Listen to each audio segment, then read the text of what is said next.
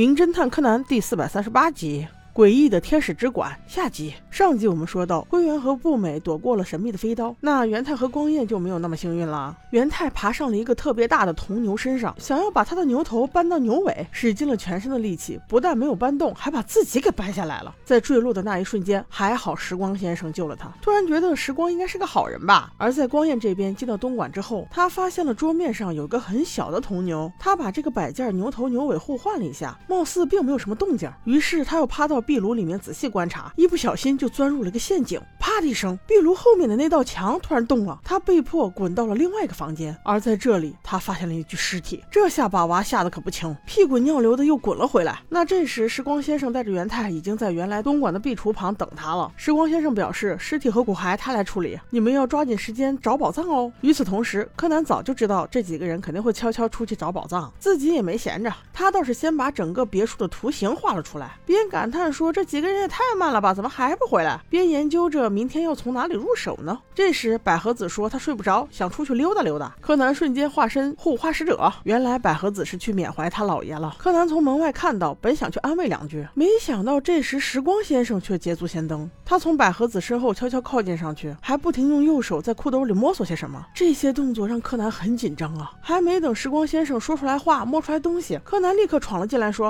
啊，这个别墅好大呀，我想上上个。”厕所都找不着卫生间内，时光先生，刚好你也在，快告诉我卫生间在哪里。他真的是害怕时光先生万一摸出来的是一把刀。回房之后一夜无话。第二天清晨六点多的时候，大家一起聚集在餐厅讨论谜题，一直到十一点还是没有什么结果。眼看着时间只剩十个小时了，柯南有些着急。他想，为什么会是牛呢？这么多牛像，到底是哪一个呢？是不是他们的方向有错呢？忽然灵机一动，拿来一张纸，会不会是汉字牛呢？把它上面的角去掉之后，就是一个五字。bingo，貌似对了耶！因为五不仅指时间是正午，而且指明方向是正南方。果然，他们到了南馆之后，柯南的金手掌随意一按，就找到了一个机关，那是一束光照到的一个玻璃瓶，瓶中有一块菱形的黑水晶。柯南想到谜题，下一句话就是牛头牛尾对调，也就是说，利用水晶的地方应该就在北馆里。正在此时，百合子突然叫了起来，众人看去，原来是时光先生正在拉扯他。大伙还没反应过来要去追，只感觉脚下一空，五人侦探团就掉入了一个巨大的迷宫。在这里，孩子们很沮丧，阴暗潮湿的环境让他们几乎失去了理智。柯南心想，这样不行啊，于是刻意挑起争端，说这些事情全部都怪你们。男孩子之间就是不一样，一点就着，立刻互相指责起来，最后还大打出手。而步美则是不停的劝架，这样一来，大家也不怕了，情绪也发泄了，一运动也不冷了。平静下来之后，反而互相开始道歉，开始用脑子想该怎么处理现在的问题。柯南这个小机灵鬼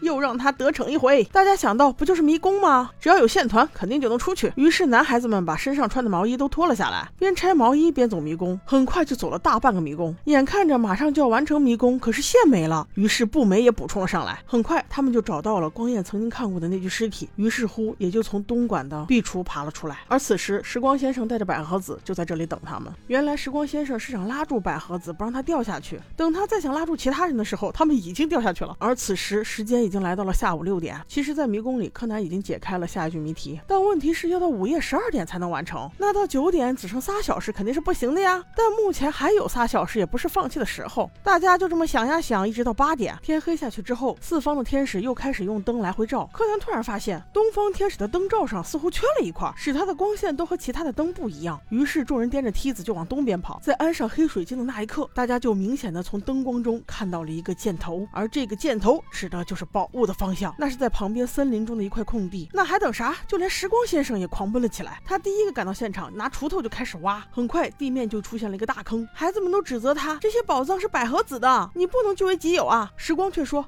不是这样的，真的不是这样的。于是还是人多力量大，六个娃们家竟然把时光先生的手给反绑了起来。在那个大坑中有一道十字架的门，大家从门里进去，没走一会儿就看见了一堆黄金。对，没错，是金山一样的一堆。